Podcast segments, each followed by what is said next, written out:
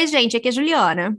E aqui é a Renata. E esse é Os Fantasmas nos Divertem com o nosso segundo concurso de Halloween. Ai, gente, que emoção. Uh! Bem, primeiro, a gente tem que agradecer a todas as histórias que foram enviadas. E não existem perdedores aqui, gente. Na verdade, é mais o nosso gosto, que a gente botou numa tabelinha, botou uma notinha e, Uhum. e foi isso. Entende? Como da outra vez, a mesma coisa. a mesma coisa, para ninguém ficar tristinho, nada disso. A gente gosta do concurso de Halloween porque é um espaço para vocês, porque a gente sabe que alguns de vocês gostam de escrever, mas ficam com um pouco de vergonha de mandar para algum lugar ou publicar. E eu acho que vocês aqui se sentem um pouco mais confortáveis, então a gente agradece também por vocês Uhum. terem mandado para gente. E vai ter um prêmiozinho para a história assim que a gente mais gostou, sabe? Sim. O prêmio vai ser um ursinho de pelúcia, que não é bem um, um ursinho de pelúcia, é uma pelúcia do Roberval. Roberval. É um Roberval de pelúcia, Renata. É, um é, exatamente, é um Roberval de pelúcia, o nosso. Ai, desculpa, foi Você, você tentou fazer isso acontecer, Juliana, e eu vetei isso na época. Roberlúcia, gente. Sabe o que, que parece Roberlúcia? Alguém cuja mãe se chama Lúcia, Sim. o pai Roberto, e eles porque isso é muito comum. É isso. Exatamente, mas foi exatamente por isso que eu disse isso. Ai, muito bom. E é isso. A Juliana, Ai, gente. falar? Ah, não, eu tenho alguma coisa pra falar. Peraí, Juliana vai fazer falo. Ah, a Renata vai falar, Renata vai. Eu tenho broncas pra dar aqui. Vai, Renata, vai na Vocês fé. acham, vocês acham que a gente é burra, que a gente é boba, que a gente vai ser enganadas. Ok, fomos trouxas em algumas situações, porque foi proposital. Mas olha só, eu vi esse 9.9, paragrafação justificada, sem, sem nem O parágrafo. parágrafo quebra. justificado foi maravilhoso. É, parágrafo justificado, entendeu? Tudo certinho ali, a margem aumentada, sem quebra também de parágrafo. Eu vi essas coisas, tá, gente? Eu vi escolhas de fontes diferenciadas para caber no limite. Então eu tô de olho. Só para Vocês se preparem para ano que vem, tá? Aquela. É, ó, aquele, o dedo sem piedade vai acontecer. Olha só, é É. porque a gente é coração mole, então a gente deixa passar. Só que fiquem de olho, porque ano que vem, aquela, fica de olho, porque ano que vem Exatamente. é, É isso. isso. É você que começa, né? Ai, vamos lá, vamos começar então. Legal, depois da bronca. Ai, é você, É, né? ai, que bom, vamos lá. Bom, a primeira história é da Carolina Valadares, que se chama Stalker. Lara é uma jovem de 20 anos e está em seu segundo ano de faculdade de gastronomia. Tinha muitos amigos e estava sempre com um sorriso no rosto. Para aqueles que não a conheciam, Lara era apenas uma garota aproveitando seus dias universitários sem preocupações. Mas os mais próximos sabiam da tristeza em seu passado. Um ano e meio atrás, durante as férias da faculdade, a garota viajava com sua família após o fim de seu primeiro semestre letivo. O mês que passaram fazendo um tour gastronômico pelo estado era seu sonho e de sua mãe, de quem havia herdado a paixão por cozinha e foi perfeitamente incrível. Porém, na volta para casa, durante uma noite chuvosa e de pouca visibilidade, seu pai perdeu o controle ao volante e derrapou na pista. O carro atravessou o parapeito da estrada e rolou barranco abaixo. Lara acordou no hospital e imediatamente lhe deram a notícia de que seus pais, além de seus dois irmãos mais velhos, haviam falecido antes mesmo do resgate chegar. Apesar de ser a única sobrevivente, ela não parecia abalada, o que os médicos consideraram como uma forma de apatia após o evento pós-traumático. Bom, você deve estar pensando agora que eu sou uma dessas pessoas muito próximas da Laura, certo? Devo dizer que de forma sim. Somos muito próximos. Assim que eu a vi entrando na minha cozinha dois anos atrás, para o que seria sua primeira aula de básico da confeitaria, eu soube que nós estávamos destinados a nos encontrar naquela sala, naquele dia, naquela hora, e que seria amor à primeira vista. Durante esses últimos anos, eu a acompanhei de todas as formas que pude. Dei mais aulas que sabia que ela teria interesse em frequentar, mudei minha agenda para que conseguíssemos almoçar nos mesmos horários e nos mesmos restaurantes. Fiz um perfil anônimo para motivá-la nas redes sociais, em seu Instagram e, e canal de culinária do YouTube. Cheguei ao ponto de descobrir suas comidas favoritas e masterizar o preparo para que tudo seja perfeito no nosso primeiro jantar. Ah, todo aquele tempo que passei a observando à noite pelas frestas de cortinas de sua casa, até o dia que roubei seu celular para ter acesso à sua conta do Google e saber todos os seus horários e compromissos. Tudo isso valeu a pena. E nada poderia ter tornado mais fácil do que Laura continuar a morar na casa antiga de sua família sozinha. Eu sou o único no mundo tão próximo a ela. E sei que, mesmo que ela jante todos os dias sozinha, enquanto sorri para o seu prato, enquanto ela ri para os amigos da faculdade, enquanto ela se diverte. Eu sei que tudo é uma fachada, que na verdade ela não suporta estar sozinha e precisa da minha companhia. Por isso eu decidi que essa noite, em seu aniversário de 21 anos, eu a presentearei com o jantar mais especial de sua vida. Mal posso esperar para que ela abra a porta. Eu acabei de tocar a campainha, mas esses 10 segundos dela cruzando da sala de jantar até a porta de entrada parecem uma eternidade. Boa noite, Lara. Feliz aniversário. Hum? Boa noite, professor Klein.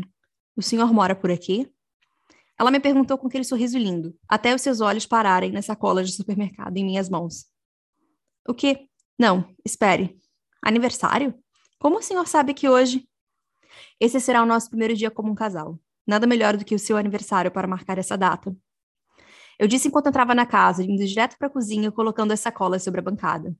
Tem os ingredientes para preparar seus pratos favoritos. Ah, sim, muito obrigada, disse ela enquanto fechava a porta da frente e a trancou.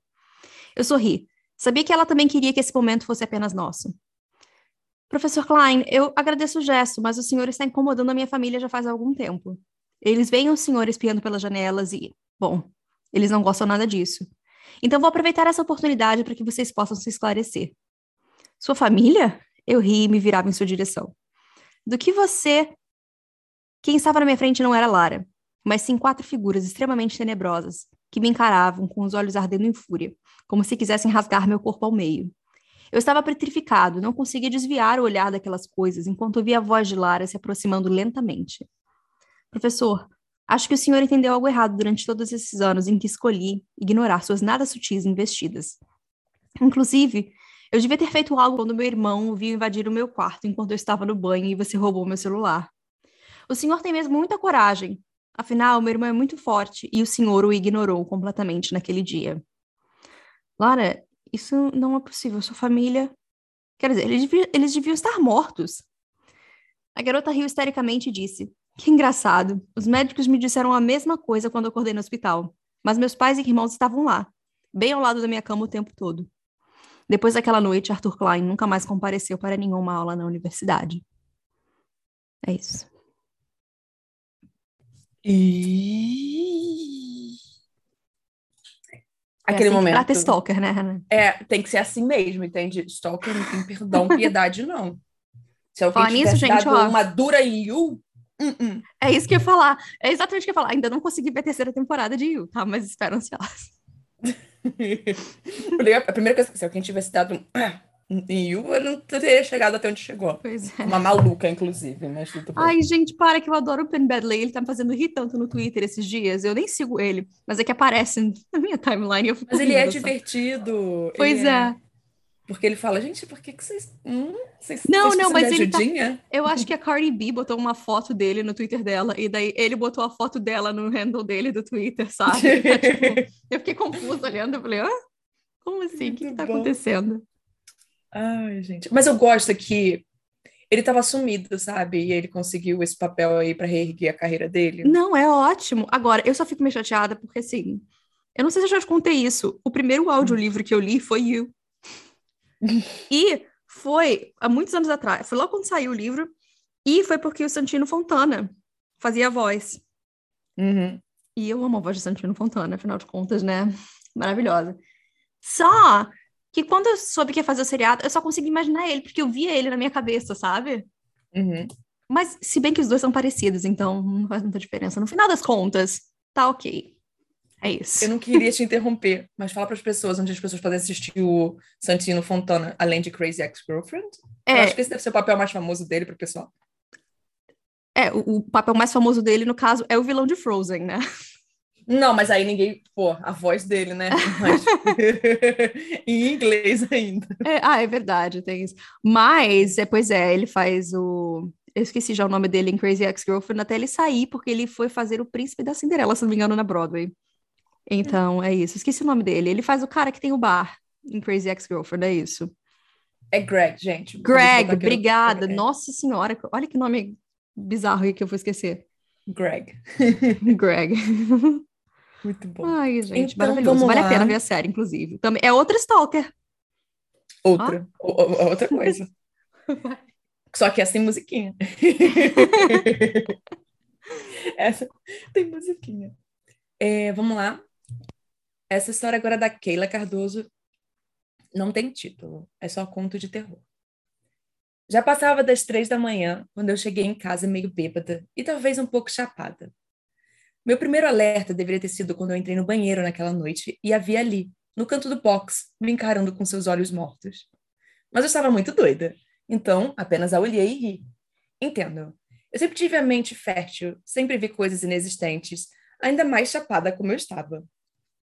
Eu a ignorei. Apenas terminei minhas necessidades, escovei os dentes e fui dormir. O segundo alerta veio na manhã seguinte. Quando eu acordei e a vi ali, sentada na minha cama, bem ao lado da minha cabeça. Mas quando eu pisquei, ela havia desaparecido. Eu me estiquei na cama e ignorei-a mais uma vez. Afinal, eu ainda poderia estar meio chapada, quem sabe? Mas não parou. O efeito da droga passou e eu continuei a vendo em qualquer lugar que eu fosse. Em casa, ela ficava nos cantos, sempre me observando e me seguindo. Se eu fosse ao banheiro, ela estaria no box, seus cabelos pretos caídos em seu rosto. Se eu fosse na cozinha, ela estaria ao lado da geladeira, sua forma pálida e vestida de branco, quase se mesclando com a brancura do eletrodoméstico. Até mesmo meu serviço ela estava. Ficava sempre no mesmo lugar, embaixo da escada que eu precisava subir de vez em quando. Às vezes, podia sentir as pontas de seus dedos frios em minha canela. Ela estava no ônibus, na rua, no mercado. Eu a via em tudo. E nem sabia por quê. Eu acendi velas e rezei por sua alma. Pedi para que fosse embora e até mesmo a expulsei em nome de Jesus. Mas ela não desistiu de mim. Continuou me acompanhando e me levando à beira da loucura. Eu percebi que quanto mais louca e aterrorizada eu ficava, mais ela parecia se divertir. Era como se meu medo a alimentasse, mas eu não conseguia deixar de ter medo. Entendo, vocês também teriam medo se a vissem, vestida de branco, pálida e com seus cabelos negros pingando água por todo lugar. Eu já estava farta de sua perseguição, então decidi enfrentá-la. Em uma noite que cheguei de serviço e entrei no banheiro, ela estava lá, no mesmo canto do box. Seus olhos negros me olhando com malícia e um sorriso medonho enfeitando suas feições. O que você quer? Por que está me perseguindo? Eu gritei enquanto batia a porta do banheiro com violência. Seus olhos me encararam profundamente, seu sorriso se alargando ainda mais. E então eu me lembrei. Momento flashback. Dizem que tem um fantasma que ronda por aqui. Um dos meus amigos disse enquanto me passava baseado. Sim, já ouvi falar também. Uma garota que se afogou na represa, né? Outro respondeu. Eu apenas ri e dei um trago no cigarro que agora estava comigo. Eu duvido que isso seja real. Só vou acreditar no dia que ela aparecer para mim. Ou seja, nunca. Ri ainda mais alto. Alguns dos meus amigos riram comigo e outros me disseram para parar com aquilo, que não se devia brincar com essas coisas. Eu apenas me levantei e caminhei até bem próximo da água, impelida pelo álcool e pela droga. Eu coloquei as mãos em concha ao redor da boca e gritei: Você está aí? Venha me visitar! Fique comigo! Você sabe onde me encontrar! Eu ri jogando a cabeça para trás. Quando a lembrança se desfez em minha cabeça, eu gritei. Soltei o grito mais alto que eu consegui. Minha mãe veio ver se estava tudo bem, e eu contei a ela o que estava acontecendo. Eu apontei a garota para ela e chorei em seus braços. Mas ela não acreditou. Ninguém nunca acreditou. Os médicos dizem que sou esquizofrênica, que minha loucura coloca minha vida em perigo. Por isso eu tenho que ficar aqui, trancada pelos restos dos meus dias. E ela? Ela também está aqui, sentada na cama ao meu lado, seus cabelos negros pingando água no lençol que outrora havia sido branco mas que hoje estava amarelado. Seus olhos negros cravados em mim como adagas pontiagudas e seu sorriso maldoso cada vez maior. Toda noite eu ouvia a mesma frase, apesar de não ver seus lábios se mexerem. Você me disse para ficar com você. E sim, eu sempre sei onde te encontrar. É. Eu posso fazer um comentário que eu sei que. Hum. Eu tô exatamente como a descrição da, da fantasma. com o cabelo Gente, todo molhado, com... pingando. Juliana aparecendo no boxe de vocês aí é assustador, hein? Renata já me viu hoje, tô, tô literalmente assim. Ai, gente. Ai, eu, eu gostei dessa história, eu achei ela também bem legal. E isso sempre volta, gente, aquele aviso. Cuidado com o que vocês chamam para visitar vocês. A culpa é de quem chama, Renata. É só isso que eu tenho a dizer. Exatamente. Vocês conhecem, vocês já ouviram vários sustos dos fantasminhos, vocês sabem disso. Não fica brincando, fazendo, sabe? Não chama que não deve ser chamado, é isso. É. Bom, o próximo e-mail é do Maurício da Fonte Filho e a história se chama A Estátua no Corredor. Tinha realizado meu sonho. Estava morando no meu próprio apartamento. Ainda que fosse pequeno e que o prédio fosse antigo, eu estava feliz. Finalmente tinha um lugar para chamar de meu. No começo, estava tudo bem. Pelo menos estava, até a mudança de turno no trabalho. Eu passei a voltar do escritório à noite. Apesar das alterações que precisei fazer em minha rotina, o aumento no salário era mais do que bem-vindo. Fazendo as contas, resolvi comprar uma motocicleta, para facilitar no transporte para o trabalho. Passei a usar a minha vaga no estacionamento. Ele ficava em um terreno enorme nos fundos do prédio. Tudo começou na primeira noite após eu voltar para casa. Estacionei a motocicleta embaixo de uma mangueira alta onde ficava a minha vaga. Eu estava distraído pensando no banho que ia tomar e no conforto da minha cama. Foi por causa disso que eu me assustei quando um vulto escuro surgiu na periferia da minha visão, bem na entrada que levava aos elevadores. Minhas pernas ficaram bambas e eu quase gritei. Mas era só uma estátua de uma mulher, muito alta, esguia, com semblante sem expressão. Aliviado, eu ri de mim mesmo e subi para o meu apartamento. Na noite seguinte, eu fiz o mesmo percurso. Estava passando pelo elevador quando tive a sensação nítida de que alguém me observava. Me virei rapidamente, mas atrás de mim só havia a estátua da mulher alta. Talvez fosse meu cansaço, mas ela parecia ainda mais alta. E agora ela sorria? Em todo o trajeto até o meu apartamento, eu fiquei pensativo. Com certeza a estátua sempre teve aquela altura e sempre foi sorridente. Eu só não tinha notado por causa da exaustão. Um pouco mais tranquilo, me aprontei e fui dormir. Mas aquilo continuou a acontecer. Toda noite a mulher parecia maior, seu sorriso indo de orelha a orelha. Eu conseguia até mesmo ver seus dentes. Voltar do trabalho estava se tornando um inferno. Eu não aguentava mais aquela sensação de paranoia, eu não aguentava mais todo o absurdo da situação. Deitado em minha cama, eu só conseguia pensar naquela escultura que sorria, cada vez mais alta. Sentia como se em cada encontro com aquela mulher esculpida eu estivesse diante de um predador, um animal selvagem prestes a me estraçalhar. Eu precisava tomar alguma providência, precisava fazer algo para que minha vida retornasse a seu curso normal. Foi assim que resolvi falar com a síndica, uma senhorinha gentil que me recebeu bem e ouviu as minhas queixas em relação àquela estátua. Por que deixaram uma coisa tão grotesca na entrada do estacionamento? Será que não seria possível tirar aquela obra de arte macabra dali? A síndica parecia meio confusa com a minha história, como se escolhesse bem as suas palavras. Então ela disse: Mas meu filho, não existe nenhuma estátua ali. É isso. Tum, tum, tum. Tum, tum. Um au. É, imagina, o que, que será que pode ser essa estátua, né? Ai, Que não é bem uma estátua, entendeu? Pois é. Se- Seria uma estátua? Não. Ele, ele foi falando, né, de que ela vai ficando mais alta, mais alta, e eu só Uhum. consegui pensar, a Juliana não vai ter essa referência, mas o pessoal que fica na internet, no Twitter, vai conseguir entender, mesmo que, né, não conheça. E o, o pessoal que joga Resident Evil também vai, porque me lembrou da lei de, de Metresco, que é, Juliana, uma criatura gigantesca. Ela é uma mulher enorme e que, de alguma forma, conseguiram já sexualizar, porque é a internet, não é mesmo? Ai, claro, né, Renata? Você nem precisa dizer.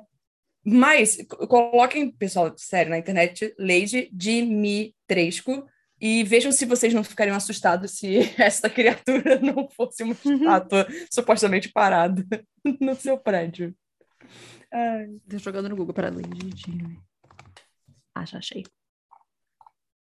Ai, que coisa horrível. Então, porque ela tem um sorriso grande também, sabe? Pois é. Então, mas ela é muito grande. Vamos agora para a próxima história, que é da Luísa Moreira. É Irmãzinha.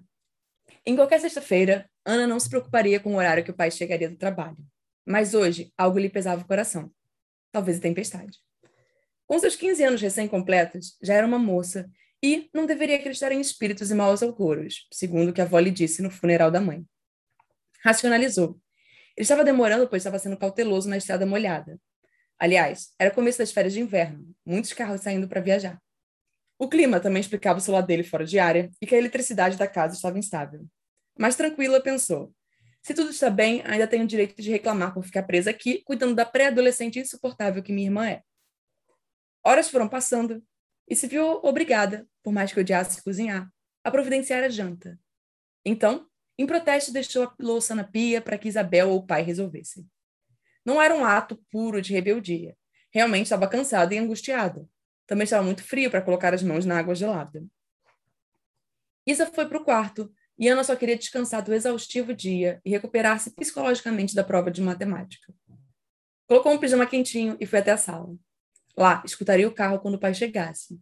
Onde fez seu ninho de almofadas e cobertas enquanto bolava um plano de como apresentar o boletim a ele, amenizando os danos. Procurou na Netflix algo bobo para poder desligar o cérebro assistindo. Sentiu o corpo amolecer, os músculos relaxarem e um sono gostoso chegar.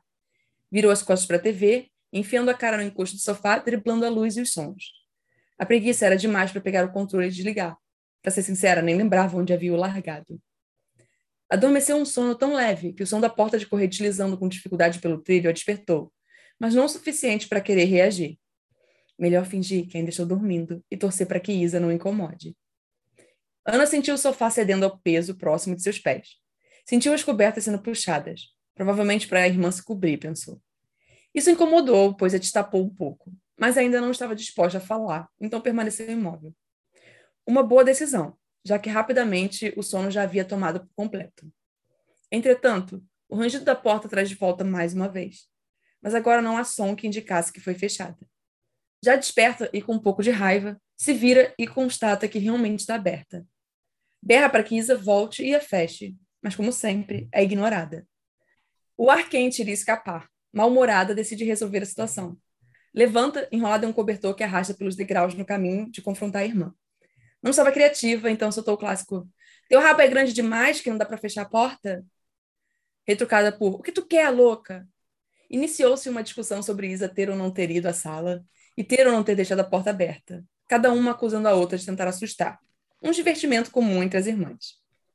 A contragosto, Ana virou-se e voltou para a sala, deixando a irmã falando sozinha. Sabia que a discussão não teria fim. Desligou a luz, deixou a TV quase sem som e se aninhou novamente, mas num estalo, como se o chão caísse sobre ela, lembrou-se que o pai não havia chegado.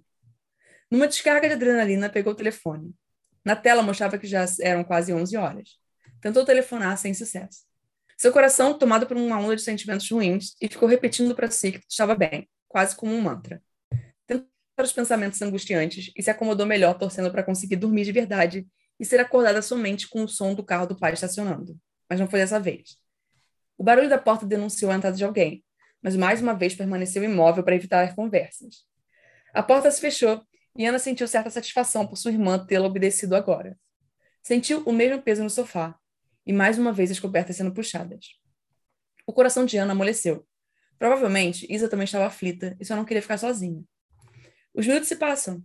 Ana não sabe precisar quantos, pois estava no limbo entre o consciente e o inconsciente.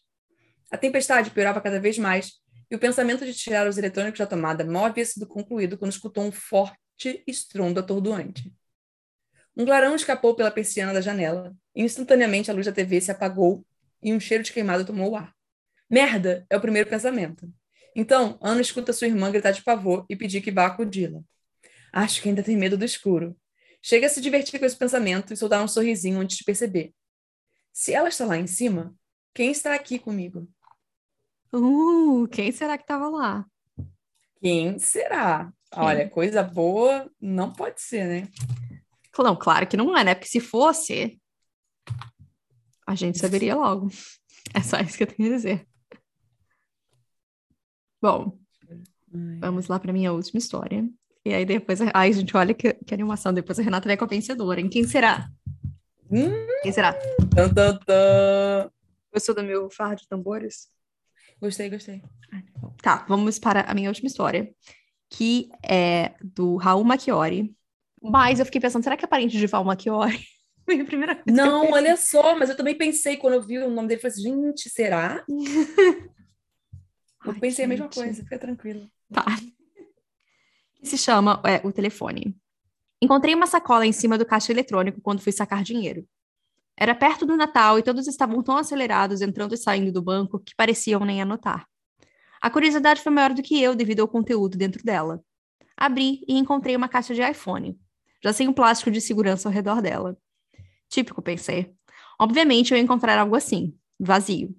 Mas não, o celular estava lá de alguma forma. Era difícil ter esse tipo de sorte, ainda mais que meu celular atual estava com a tela trincada e precisando de mais cargas no dia do que eu realmente conseguiria dar mesmo usando o power bank. Agora dei um tempo para não ficar com a consciência pesada, mas ninguém apareceu procurando a sacola. Esperei até chegar em casa para ativá-lo, joguei o manual para longe, coloquei o meu chip e o deixei carregando enquanto tomava banho. Quando liguei o aparelho, achei que teria que fazer as configurações iniciais, mas o celular iniciou normalmente. Havia um desenho de um gatinho roxo de olhos muito grandes, como papel de parede, e apenas quatro aplicativos: telefone, SMS, cronômetro e a lista. Não havia como eu procurar a Apple Store nem nada. Resetei o celular, mas após as configurações iniciais linkando meu e-mail e redes sociais, encontrei apenas os mesmos aplicativos e o fundo de tela. Em seguida, recebi um SMS. Leio o manual, com vários daqueles emojis que têm coração no lugar dos olhos. Não sei porquê, mas eu fiz o que a mensagem pedia. Apesar do logo da empresa e tudo mais na capa, o manual veio em branco, com um post-it pequeno colado nele dizendo: Sempre que o celular tocar, atenda. Siga as instruções e mantenha a sua lista. Desista e sua vida estará na linha. Entrei em a lista e me espantei de ver vários nomes que eu conhecia. Minha família, amigos, animais de estimação, conhecidos do trabalho. Meu coração acelerou e eu derrubei o aparelho quando o telefone começou a tocar, com um número desconhecido aparecendo na tela. Esperei até que a ligação encerrasse, mas isso não aconteceu.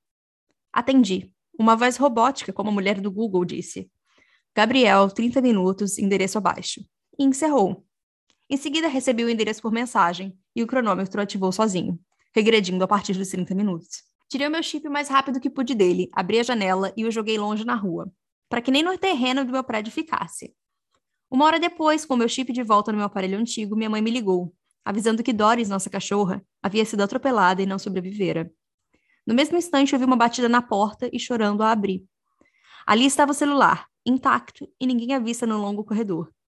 A tela piscava com o alarme disparado no silencioso, passando um pouco mais dos 30 minutos do fim da cronometragem. Havia também uma notificação no aplicativo A Lista. O nome de Doris havia sido riscado e logo abaixo estava o nome da minha sobrinha, Micaela.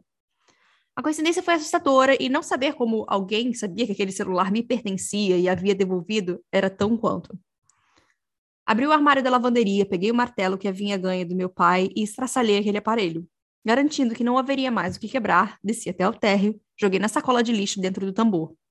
Se a queda de 10 andares não havia causado algum dano, agora seria irreversível. Eu que não ia ficar com algo tão bizarro assim em minha vida.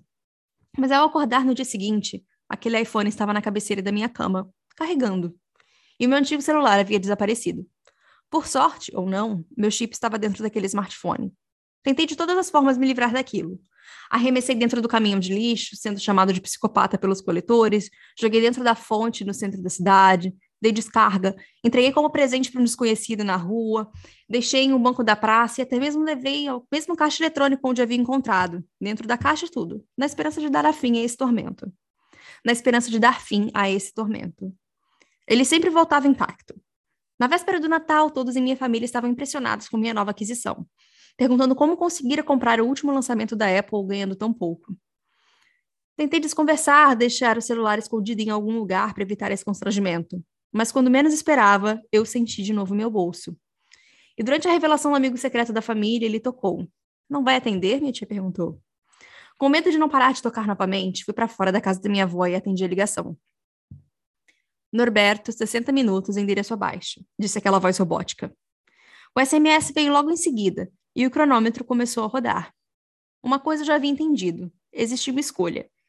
Ir até o endereço e trocar a vida de Norberto pela de Micaela ou no desespero, comecei a chorar, querendo racionalizar todo aquele absurdo e me convencer e me convencer de que eu não precisava fazer o que precisava fazer.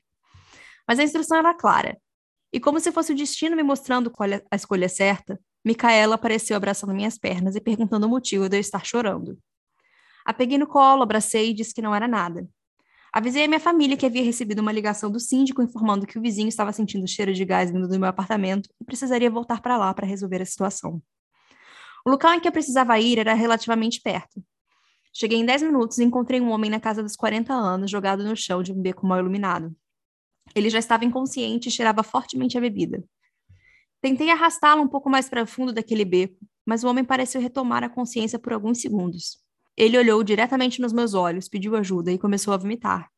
Soltei ele com nojo, mas Norberto não parou de vomitar. Fugi dali e algumas quadras depois pedi um Uber e fui embora para minha casa.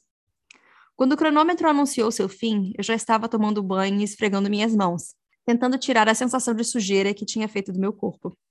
Eu deixei um homem, possivelmente, se afogar no seu próprio vômito. E se não, Meu telefone iria tocar a qualquer momento com a notícia que eu não aguentaria ouvir. Mas quando tocou, minha mãe apenas me desejou Feliz Natal e mostrou Micaela com um hamster que eu havia dado de presente. No dia seguinte, vi uma notícia no Instagram do Jornal da Cidade sobre um homem encontrado morto no beco perto do centro. Havia dado certo? O alívio e o horror tomaram conta de mim. Chorei como nunca havia chorado. Passei meses com medo da próxima ligação, com aquela voz que já me assombrava nos sonhos. Mas não tocou até meados de abril. Nice, 25 minutos. Olhei na lista e o nome abaixo de Doris era o de Pipoca, o hamster que havia dado para Micaela no ano anterior.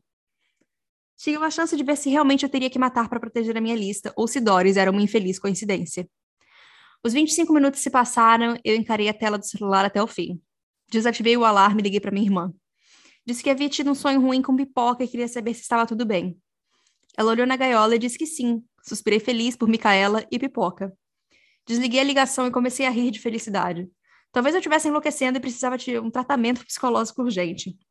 Mas não teria que matar ninguém. O que eu tinha na cabeça? O telefone tocou novamente. Era meu pai e atendi, ainda rindo de alívio. A risada se transformou em choro tão rápido quando senti que meus pés não tocavam mais o chão. Derrubei meu celular com o choque da notícia que meu pai havia me dado. Ele caiu com a tela para cima, eu caí de joelhos e não sei quanto tempo depois eu o tirei do chão. Ainda com um vazio no peito e uma dor que senti que jamais iria acabar, vi que tinha uma notificação da lista. O nome da minha mãe havia substituído de pipoca, e agora estava arriscado como o de Doris. Ali eu realmente entendi que a opção não era matar ou não, e sim quem iria morrer, um ente querido ou algum estranho. Duas semanas após a morte da minha mãe, recebi aquela ligação robótica. Não hesitei e fiz o que tinha que fazer. Nicole, 120 minutos. Ângelo, 14 minutos e 54 segundos. Laura, 22 minutos. Cada nome que recebi era uma pessoa que eu matava sem pensar. Jovens, adultos, idosos, pessoas de meia idade. Não conseguia sequer me preocupar com a possibilidade de me pegarem. Apenas seguia a ordem de cada ligação, lembrando das consequências se não fizesse. Já fazia quase um ano que eu estava vivendo essa dupla vida. Essa vida dupla. E apesar de jornais terem noticiado várias de minhas vítimas, as investigações por algum motivo não se interligavam. Comecei a ouvir podcasts de crimes, tentando evitar padrões para que a polícia não suspeitasse de algo como um serial killer. Tomei as precauções que conseguiria imaginar, mas achava que o fato de não terem me pego ainda ia além dos meus cuidados. Ficou menos difícil com o tempo, mas nunca mais fácil. Eu procurava formas de fazer aquilo ser o mais rápido e indolor possível. Evitei conhecer pessoas novas para garantir que minha lista não aumentasse, embora as ligações tivessem aumentado bastante, com espaço de tempo menores entre elas. Gostaria de dizer que perdi a conta, mas não perdi. Lembrava de cada rosto, nome e local, embora aquilo ainda me assombrasse à noite. Durante o dia, eu conseguia, eu conseguia viver como se não fosse um tipo bizarro de serial killer palmandado do meu celular. O Natal estava chegando novamente, e quando completou um ano que havia encontrado aquela desgraça, o telefone tocou novamente. Gabriel, 180 minutos. Peguei um carro e parei algumas quadras da localização. Uma casa pequena, sem muro e com duas crianças brincando na frente. A mãe segurava um bebê no colo que dormia tranquilamente. Gabriel, tá na hora de entrar. Davi, atravessa para sua casa, vou ficar aqui olhando, ela disse. Davi correu para o outro lado da rua e entrou na casa da frente. Gabriel, a mãe e o bebê entraram na casa 103, o meu destino final. Antes da porta se fechar, Gabriel olhou para mim, na calçada.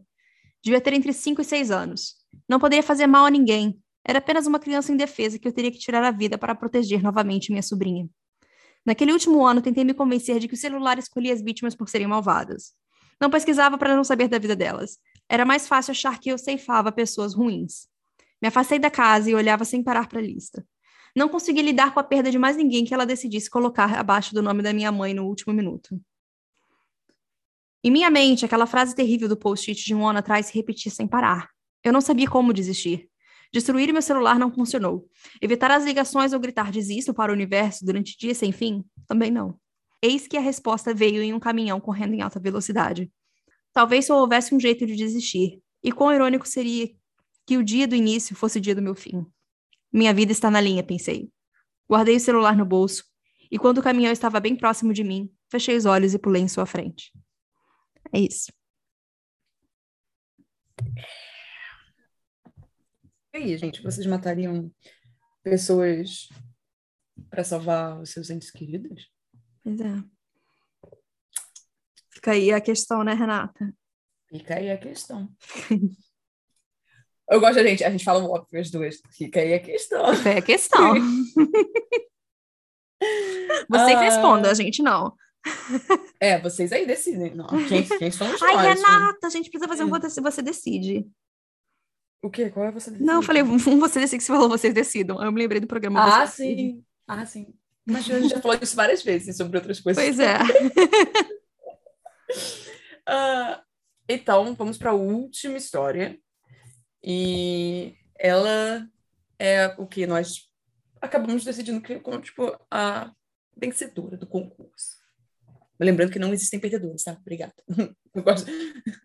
A sentença. Perdão. Lembro exatamente do dia 20 de junho de 2021. Essa data vai ficar marcada na minha memória. Já que estamos todos aqui, vamos começar, disse Rebeca. Por que, que a gente não fez isso por chamada de vídeo mesmo? perguntou Pedro. Porque tem meses que não nos vemos, seria uma forma de ter um contato físico e fazer algo legal, já que essa pandemia ferrou com a gente, eu disse. Mas essa pandemia ainda continua, por isso seria melhor a gente continuar em casa e fazer essa reunião pelo WhatsApp, disse a Rebeca desinteressada. Na verdade, ela não gostava era de sair, isso sim. Deixa de coisa, porque nós todos fizemos como combinado e estamos a 14 dias de quarentena. Então para de arranjar uma desculpa para não ver seus amigos, falou Bruna irritada. Na verdade, o encontro era para ser mesmo virtual. Tínhamos até feito uma reunião remota para decidir fazer isso. Mas no final, todos concordamos em ficar na casa da Bruna no final de semana, que seus pais iriam sair para ver um parente ou algo do tipo. Parece que estavam preocupados com seu estado de saúde. Já eram 19 horas e todos estavam amontoados no sofá assistindo a nova temporada de Elite. Resolvemos deixar para assistir a metade dos outros episódios no outro dia. Carol pegou o Uno que ela tinha na bolsa e jogamos, comemos, bebemos. Já passavam das 11, todos estavam sob o efeito do álcool, exceto a Carol, que não bebe bebidas alcoólicas. Foi quando eu, no meu momento menos lúcido, tive a brilhante ideia de brincar com o sobrenatural. Eu não sei de onde veio a ideia, mas balbuciei. Já ouviram falar do ritual do espelho? Silêncio. Acho que isso quer dizer não. Digamos que envolve invocar espíritos e perguntar o que quisermos. Não tem nada que não querem saber? Lucas, eu não vou participar disso. Você nunca viu que nada de bom acontece nos filmes? Indagou a Carol, enquanto todos os outros concordavam em participar. Depois de muito pressionar a Carol, ela topou e fomos todos para o canto da sala, onde tinha um grande espelho. 3 metros de altura, 15 centímetros de comprimento. Depois, sentados em círculo à sua volta, comecei. Próximo à meia-noite de um solstício, o véu entre o mundo humano e o espiritual torna-se mais fino. Esse é o tempo que temos para nos comunicar com os mortos. O relógio mostrava 23 e 50. Coloquei minha mão no centro, fiz voltas circulares, seis no sentido horário e seis no sentido anti-horário. Voltei ao círculo e peguei na mão deles. Os dois da ponta toquem no espelho. Repitam o que eu vou dizer. Te chamamos para que vir. A porta para ti irá abrir. E ao passar nossas ordens, você irá seguir. Apareça! Nada. Parece que nada vai acontecer. Pedro começou a se levantar. Vamos. Sentou novamente. Sentimos a presença do que quer que fosse. No espelho, uma fumaça branca de forma indefinida apareceu. Me chamaram e agora estou aqui. O que querem saber? Sua voz era suave e neutra. Essa pandemia vai acabar? Quando? Falei tentando disfarçar a voz trêmula. Sim, não digo acabar, mas em 2022 as coisas vão se normalizar. Já está bom, Lucas, vamos acabar com isso, falou Rebeca. Vocês não querem saber de mais nada? Silêncio. Bom, mesmo assim eu vou dizer. O fim inesperado está mais próximo do que imaginam. O barulho de algo parecido à risada ecoou. Termine o ritual logo, Lucas, disse a Carol, todos assustados e o efeito do álcool passando. Do lugar que você veio, deve voltar, sem jamais retornar sem ser chamado. Todos ecoaram juntas. Em seguida, coloquei minha mão no centro. Fiz voltas circulares, seis no sentido anti-horário e seis no sentido horário. Todos soltaram as mãos. O espelho rachou, a figura desapareceu e fomos descansar. No dia seguinte, não tocamos no assunto. Continuamos nossa reunião e na terça pela manhã foi cada um para sua casa. Fomos ingênuos a pensar que tudo estava bem, pois uma semana depois, a Bruna pediu urgentemente para irmos na sua casa. Chegamos e aquela não parecia Bruna. Ela estava cheia de olheiras, mais magra, marcas de garra na pele, pouco exposta, que só eu percebi, e a expressão de medo em sua cara. Ela então disse: Algo deu muito errado aquele dia. Ele não foi embora. E a culpa é sua, Lucas. Não aguentava mais assombração. Então ele disse que se chamasse vocês, ia parar, disse Bruna entre lágrimas e continuou. Finalmente estão aqui. Sua voz mudou, os olhos ficaram pretos. Está na hora de pagar a dívida. Carol, o que está acontecendo? Que dívida? perguntou Pedro. A amiga de vocês se foi. Sou o espírito que vocês invocaram. Ou melhor, demônio. Prazer, mentes. Alguns me conhecem pelo nome de Memória Comedentes. Carol parecia surpresa. Sombras em forma de garra surgiram das mãos de Bruna, que avançou no peito de Pedro, que gritou de dor.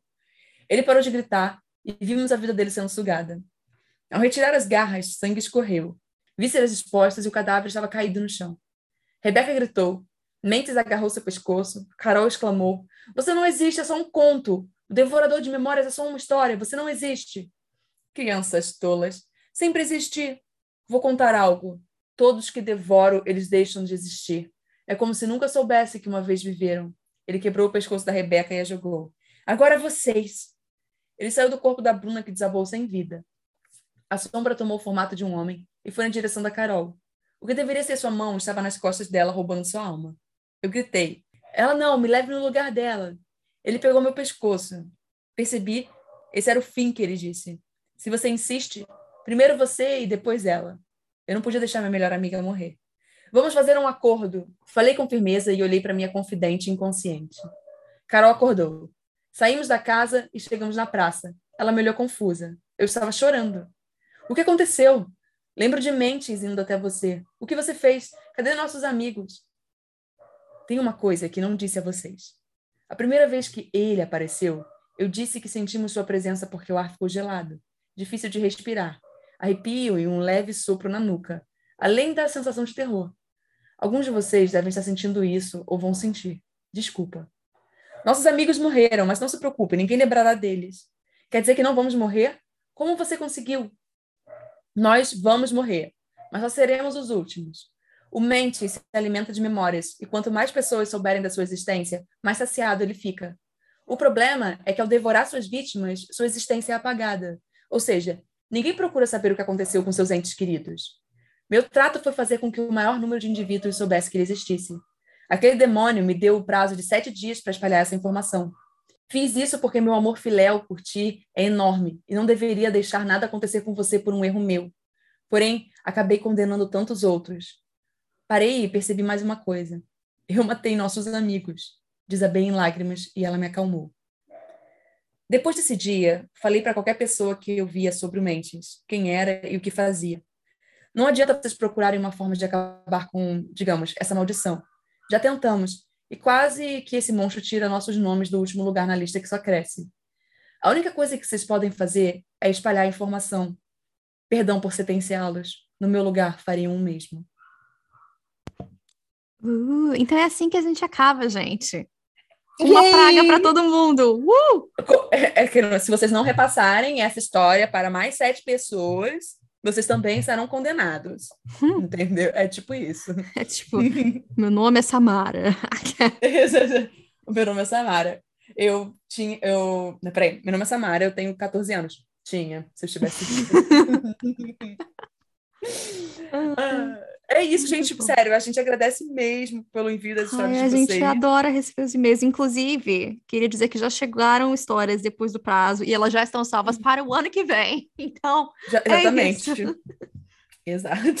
Então fiquem bem. Foi ótimo estar com vocês durante esse mês de outubro. Ai, a gente e vamos adorei. que vamos. Ano que vem tem mais. Quer dizer, mentira, gente. Mês que vem vamos continuar. Que, que, aquela louca. Mas ano que vem tem mais. É, a gente volta em outubro, gente. É isso. As loucas. Ai, meu Deus.